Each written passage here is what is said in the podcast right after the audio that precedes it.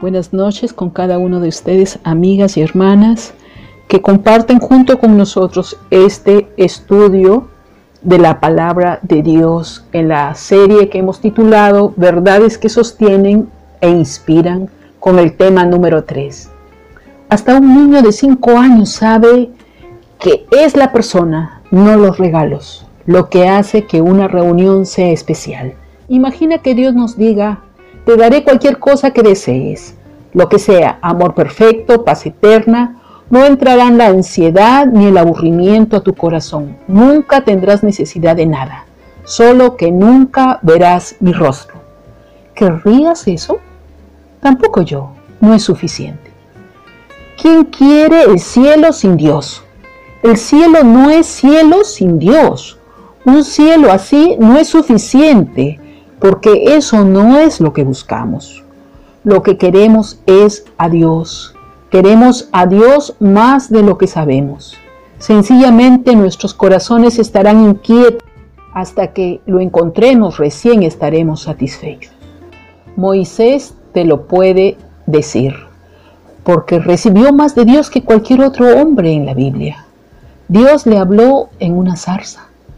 Dios le habló como habla cualquiera a su compañero. Moisés conocía a Dios como ningún otro hombre, pero eso no era suficiente para él.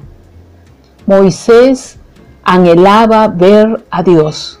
Hasta tuvo la osadía de pedirle, te ruego que me muestres tu gloria. La columna de humo y la columna de fuego eran insuficientes.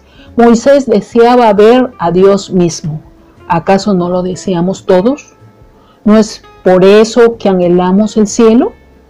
Es posible que hablemos de un sitio donde no haya lágrimas, ni muerte, ni temor, ni noche, pero esas cosas solo son los beneficios del cielo. La belleza del cielo es ver a Dios y nuestro corazón tendrá paz cuando lo veamos a Él. En cuanto a mí, veré tu rostro en justicia Estaré satisfecho cuando despierte a tu semejante, decía el salmista en el capítulo 17, verso 15. Ciertamente nuestro corazón no está satisfecho. De niños decimos, si tan solo fuese un adolescente. Siendo adolescente decimos, si tan solo fuese un adulto. Siendo adultos, si tan solo estuviese casado. Después de casado, si tan solo tuviese hijos, cuando somos padres, si tan solo los chicos fuesen adultos, en una casa vacía, si tan solo visitasen los niños. Cuando llegamos a ser jubilados sentados en nuestra casa vacía, en una mecedora con las articulaciones endurecidas y la vista disminuida, decimos si tan solo pudiera ver o si tan solo pudiera volver a ser niño. No estamos satisfechos. El contentamiento es una virtud difícil de lograr. ¿Por qué? Porque no fuimos creados para quedarnos en este mundo llamado tierra. Fuimos hechos para relacionarnos con nuestro Creador. Por ello anhelamos ver a Dios. Felipe tenía razón cuando dijo, Señor, muéstranos al Padre y nos basta. Ay de nosotros. Es allí donde reside el problema. No puedes ver mi rostro, le dijo Dios a Moisés, porque nadie puede verme y vivir, según Éxodo 33, 20. ¿Recuerdas? Isaías luego de su visión de Dios dijo, ay de mí que soy muerto, porque siendo hombre inmundo de labios y habitando en medio de un pueblo que tiene labios inmundos, han visto mis ojos al Rey, Jehová de los ejércitos. ¿Por qué tal temor? ¿Por qué temblaba tanto? Porque la santidad de Dios es demasiado imponente. Su santidad iluminaría nuestra imperfección, nuestra pecaminosidad y caeríamos muertos. Es verdad. Sin santidad nadie verá a Dios. Entonces, ¿qué podemos hacer?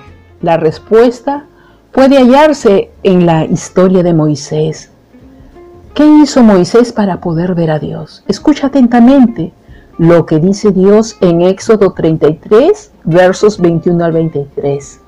He aquí un lugar junto a mí, y tú estarás sobre la peña, y cuando pase mi gloria, yo te pondré en una hendidura de la peña y te cubriré con mi mano hasta que haya pasado. Después apartaré mi mano y verás mis espaldas, mas no se verá mi rostro. ¿Notaste el obrar de Dios y lo que tenía que hacer Moisés? Fue Dios quien colocó a Moisés en un sitio que él había señalado. Fue Dios quien lo cubrió con su mano. Fue Dios quien hizo posible que Moisés lo viera.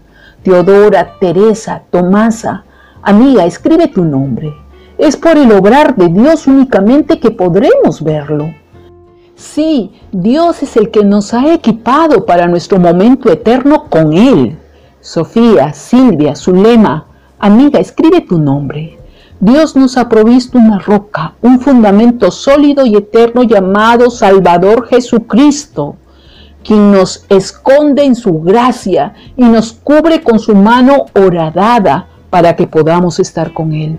Hoy Dios nos da la oportunidad de entregar este mensaje que nos sostiene e inspira. Conmigo, si Dios permite, será hasta mañana. Shalom.